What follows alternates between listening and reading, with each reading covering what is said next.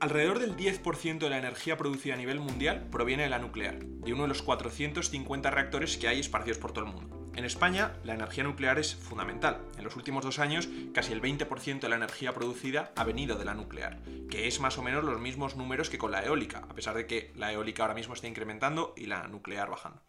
A finales de 2021, la Comisión Europea hizo una propuesta para que la energía nuclear pasara a ser considerada una energía verde. España se opuso, junto a otros países como Alemania, Portugal, Dinamarca o Luxemburgo, se ha negado a esta propuesta y bueno, hoy en la Torre del Faro queremos entender qué es lo que hay detrás de esta propuesta para entender la negativa española.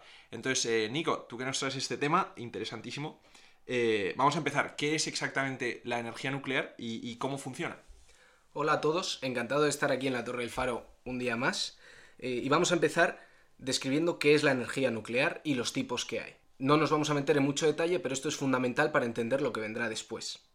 La energía nuclear es aquella energía que es liberada mediante procesos que afectan al núcleo de un átomo.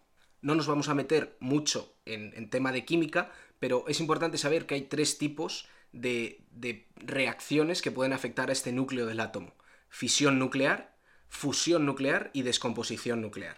La importante y la que se utiliza hoy en día es fisión. Fusión está en proceso de investigación y descomposición eh, tiene muy poca eficiencia energética y su uso es residual. Entonces, bueno, cuéntanos cuál es la principal, la fisión. La fisión. Entonces, la fisión consiste, o, su elemento principal es el neutrón, que eh, es uno de, los tres componentes del átomo, neutrones, protones y electrones.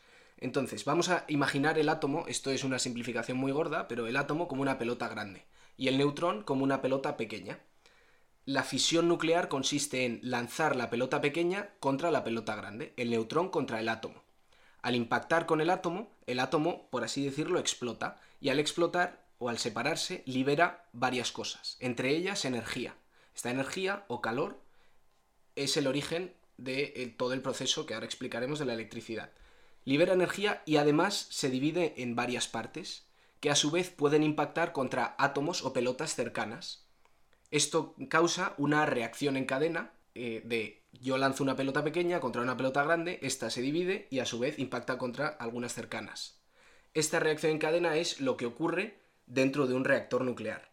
Hay muchos tipos, esto está muy simplificado, pero a grandes rasgos nos sirve para entender cómo se libera energía mediante la fisión nuclear. Entonces, esta reacción en cadena es importante controlarla, y para eso se utilizan eh, métodos de control en las centrales nucleares que principalmente absorben estos eh, neutrones o pelotitas pequeñas y evitan que impacten contra otras pelotas grandes cercanas. Los neutrones a la deriva.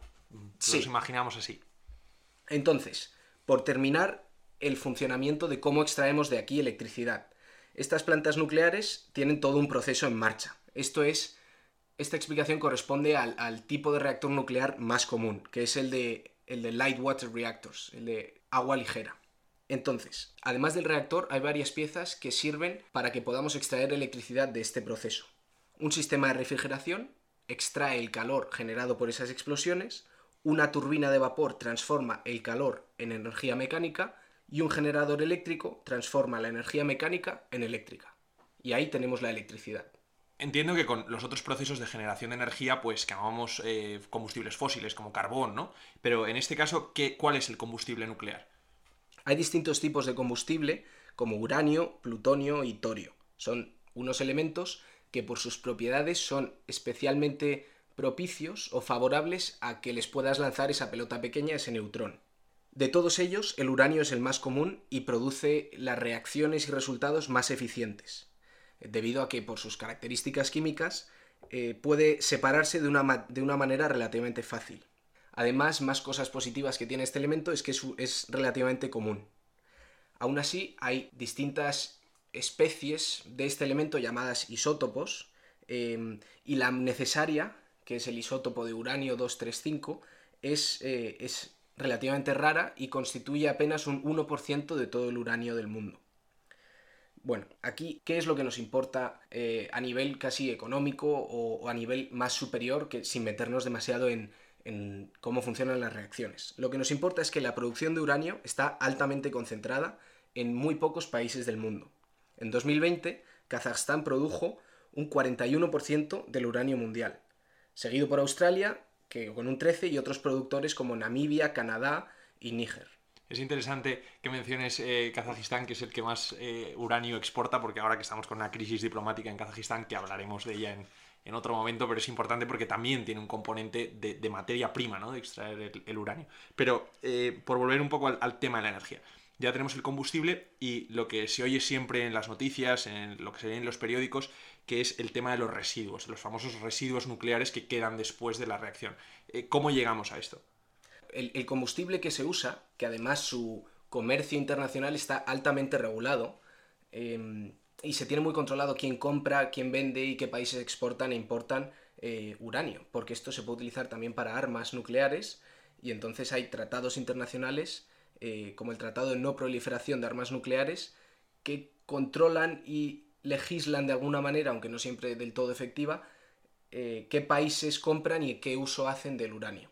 Ahora bien, como dices, este uranio, una vez se usa, y por usar entendemos que se han producido todas esas explosiones, eh, hay que hacer algo con él. Pero no solo el uranio, sino todos los equipos que entran en contacto con, con este. Es decir, desde la ropa protectora de los trabajadores hasta distintos materiales que están cerca o en contacto de esta radiación. Porque todo eso se vuelve radioactivo y, eso, y eso todo forma parte del componente residuos. Sí, y aquí entramos en el concepto de qué es exactamente la radiación, porque no toda radiación es mala. La radiación es la transferencia de energía a lo largo del espacio. Esto que es un concepto muy abstracto lo entendemos bien con, el sol. El sol, los rayos de sol nos dan calor, esto es una forma de energía, por lo tanto, podemos decir que la radiación del sol no es nociva, bueno, en exceso sí, pero hay otros tipos de radiación, de transferencia de energía, que sí que son nocivas, y estos son la radiación ionizante. Un ejemplo de esta es toda la que tiene que ver con los núcleos inestables, que es el ejemplo que decíamos antes de las bolas que explotan y hacen reaccionar a otras, de la energía nuclear. Entonces, estos residuos, lo que hacen con ellos es los almacenan en contenedores estancos durante cinco años, los primeros cinco años dentro de una piscina, y una vez han dejado de emitir calor y es más seguro transportarlos, los entierran. O sea, porque primero estos, estos residuos, en cuanto acaban de estar en contacto con el uranio durante el proceso de fisión... Bueno, los residuos son el uranio. Ah, los residuos son el uranio. Bueno, pues entonces... Y el, bueno, y el resto de cosas que están en contacto con ellos. Vale, entonces cuando termina el proceso de fisión, están en un momento en el que irradian energía radioactiva, ionizante. Sí. Vale, entonces después de cinco años en la piscina, los meten bajo tierra, cuando ya no irradian. Sí, sí, cuando dejan siguen, siguen teniendo potencial, o sea, siguen irradiando y siendo radioactivos, pero es más seguro moverlos de un sitio a otro. Vale. Entonces, eh, aquí nos tenemos que hacer un poco la idea de las cantidades de las que estamos hablando. Por hacernos una idea, en, en, un espacio del tamaño de un campo de fútbol se pueden almacenar hasta 30 años de residuos de una central de tamaño medio. Estos residuos tienen que estar almacenados durante cientos de miles de años que aquí es donde viene uno de los puntos de controversia de la, energía nuclear. O sea, la energía nuclear producirla tiene los dos componentes, de los, reactores necesarios y luego los almacenes donde, se debe de, donde debe permanecer todo el material radioactivo durante años. Sí, y aquí hemos probado un poco de todo. Hemos probado a introducirlos en el mar, hemos probado a lanzarlos al espacio. Lo que pasa es que lo que más se está utilizando hoy en día es enterrarlos bajo tierra, en sitios protegidos y marcados que se supone que están a prueba de, choques con aviones, de terremotos, de tsunamis. Lo que pasa es que todo esto es suposiciones y mucho no está aprobado. Es decir, mucha de la teoría que hay detrás de las centrales nucleares, todas las medidas de seguridad están pensadas para el peor de los casos, pero al menos por ahora ese peor de los casos no se ha producido. Y entonces, en teoría funcionan, pero en la práctica no se ha probado. Vale. Y aquí vemos un argumento a favor y un argumento en contra. Un argumento en contra es la seguridad. Argumento en contra de la energía nuclear es la seguridad y los peligros que tienen las centrales. Como he comentado, teóricamente funcionan y en la práctica hemos tenido ejemplos de, casos en los que no ha funcionado. Eh, algunos ejemplos de estos casos son eh, que a todos nos suenan Chernóbil, Fukushima y uno que nos suena menos de Three Mile Island, en Estados Unidos, en Pensilvania, eh, a principios de los 80. Aún así, el argumento a favor sería que todos los residuos generados por la nuclear siguen siendo mucho menores que todos los residuos generados por fuentes de energía que generan gases de efecto invernadero. Luego se puede decir que es más limpia, porque la energía nuclear lo que no genera son gases de efecto invernadero. Eso es. Estos gases de efecto invernadero están presentes de manera natural en la atmósfera. Y, como funcionan es que permiten que los rayos de sol penetren en la Tierra y a la vez evitan que se escape el calor. Entonces, por así decirlo, son necesarios para mantener la temperatura a niveles aceptables de lo que entendemos aquí en la Tierra.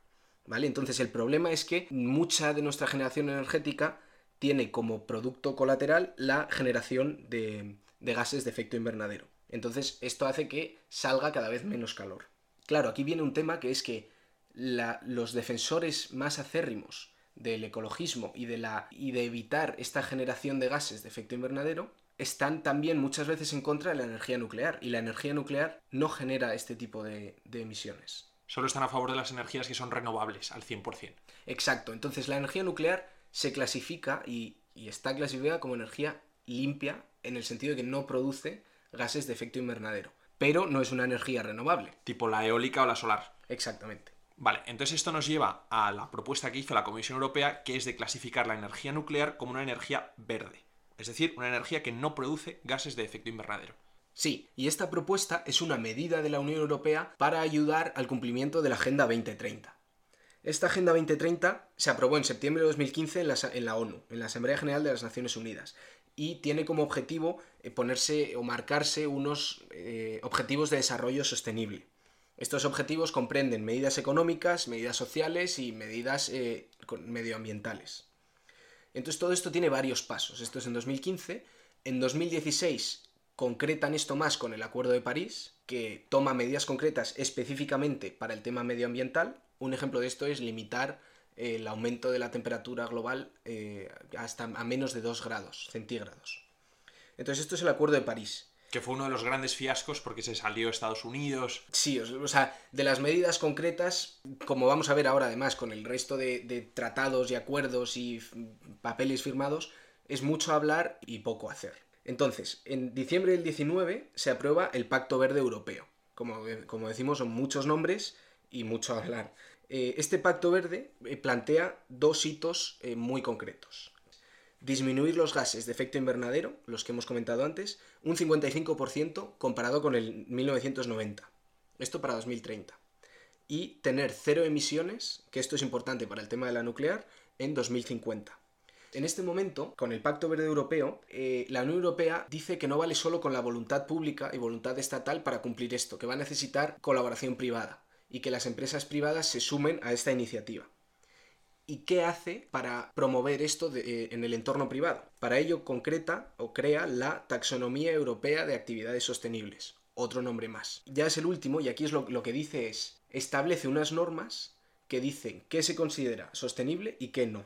Porque eso repercutiría en los beneficios que sean a las empresas. Eso es, es decir, invertir en algo que se considere ESG, que es eh, socialmente sostenible, o sea, Environmental and Social Governance, que es sostenible, tiene incentivos fiscales. Entonces, la taxonomía es la lista de requerimientos que le pone la Unión Europea a las empresas para darles incentivos fiscales si están en el negocio verde, ¿no? Sí, es la lista que clasifica las actividades económicas en verdes o no verdes. Vale, entonces este es el kit de la cuestión, porque es en la taxonomía europea donde se debate si la nuclear es verde o no verde, porque que sea verde o no lo sea conllevaría que tenga incentivos fiscales o no. Eso es. Y entonces el debate en la Unión Europea surgió a finales de diciembre y los países tenían hasta el 12 de enero para presentar sus, contribuciones a la medida.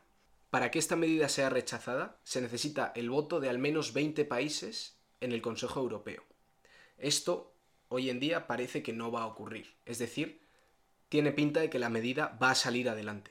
Entonces, el debate que queremos traer ahora a colación es por qué España no se está sumando a países como Francia, Francia que es una de las grandes potencias nucleares de la Unión Europea, eh, en, hacer que la energía nuclear sea una energía verde, porque si verdaderamente no contribuye al calentamiento global, en el sentido de que no crea gases de efecto invernadero, ¿por qué nos estamos oponiendo a ella? Aparte de los motivos de seguridad, que son los que invocan todos estos cruzados contra la energía nuclear, ¿hay verdaderamente un argumento de peso o es puramente ideológico? Bueno, para empezar, en España llevamos un tiempo con la idea de desligarnos de, de la generación de nuclear. Pero por algún motivo. Pues mira, mirando los programas de los partidos políticos para las últimas elecciones generales, he visto que ninguno de los cuatro grandes partidos proponía nada eh, con, con un mínimo fundamento respecto a la energía nuclear. Es decir, el PP en su programa de 2019 no tiene ninguna mención a la energía nuclear. El PSOE tiene apenas una mención en la que defiende el cierre de las centrales nucleares en España, que ya estaba programado desde antes. Podemos también defiende el cierre y Vox tampoco lo menciona. La cosa es que PSOE y Podemos, que defienden el cierre, apenas aportan, bueno, no apenas, no aportan argumentos que defiendan su postura. Claro, es que es un tema profundamente ideológico, porque siempre ha estado como muy enraizado, sobre todo en las partes más, eh, eh, más radicales de la izquierda, como puede ser Podemos, que se correlaciona el uso de la energía nuclear en el plano tecnológico o en el plano energético con su uso bélico. Entonces, oímos nuclear y pensamos automáticamente en guerra nuclear, y no es necesariamente así. Bueno, esto es una preocupación que en cierto modo sí que está fundamentada. Y, esto lo hemos mencionado antes con el Tratado de No Proliferación de Armas Nucleares. Eh, las centrales nucleares se empezaron a construir de manera masiva, por así decirlo, pasada, eh, a partir de la década de 1970. Con la crisis eh, del petróleo del 73, muchos países quisieron no ser tan dependientes de Oriente Medio para su producción energética y pasaron a o promovieron un programa nuclear interno.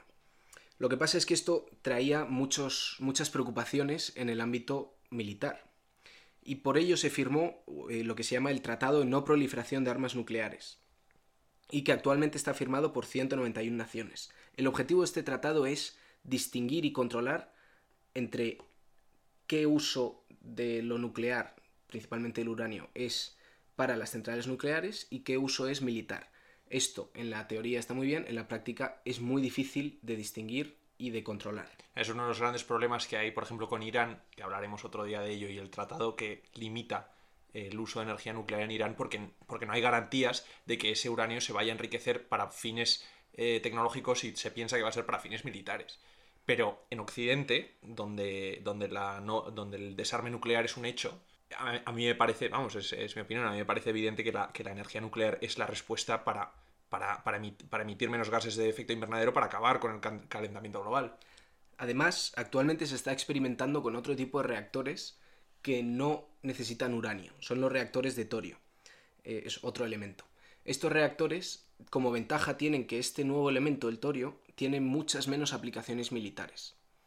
Lo que pasa es que es el problema que decíamos antes. En teoría funcionan y en la práctica nadie se atreva a implementarlos. Hay siete reactores experimentales de estos en el mundo, pero los países cuando se deciden hacer una inversión importante en energía nuclear van a lo seguro y a lo que se sabe que funciona y se es el uranio. Exactamente. Entonces, por resumir, los puntos a favor que tenemos de la nuclear son principalmente dos. El primero, menor cantidad de residuos, porque aunque se produzcan residuos radiactivos, son menores que los gases de efecto invernadero. Y segundo, el segundo pro es que, no hay emisiones de esos gases de efecto invernadero. Y como contras, eh, principalmente los peligros, tanto militares como los accidentes que puedan darse. Y aquí una pregunta normalmente planteada por detractores de la energía nuclear es si un 10% de la energía mundial compensa la posibilidad de un accidente nuclear importante. Entonces, como conclusión tenemos... Pues como conclusión, yo diría que, la posición razonable es, no, es estar ni en un campo completamente ni en el otro. La energía nuclear, en mi opinión, debe usarse como una energía de transición hacia un lugar o un mundo en el que tengamos una energía principalmente renovable, pero yo creo que nunca se va a poder llegar a algo completamente renovable. La energía renovable depende de factores externos a nosotros y la energía nuclear es una base que está en continua producción tú tienes la central nuclear encendida, por así decirlo, y está continuamente produciendo una base energética. Y sobre esa puedes producir de manera adicional energía renovable. Lo que pasa es que ahora mismo se está queriendo hacer esta transición a una velocidad demasiado acelerada. Esto lo vemos con el cierre de las centrales nucleares en España, que para mediados de los años 30 ya, va a estar, eh, ya no van a estar todas cerradas. Entonces, por resumir, yo creo que la energía nuclear debería emplearse como una energía de transición, porque creo que sus ventajas claramente son mayores que sus inconvenientes, al menos en este plazo, y luego siempre tendiendo hacia una mayor transición hacia energías renovables. Bueno, pues Nico, muchas gracias por traernos este tema del que, bueno, todos oímos hablar de la energía nuclear, es un debate de nuestro tiempo, pero, pero hay que entender cuáles son las vicisitudes de la, de la energía nuclear y de la cuestión verde, ¿no? Eh, seguiremos atentos a las noticias, a ver cómo acaba el debate en Europa, a ver si finalmente la propuesta de la Comisión llega a buen término.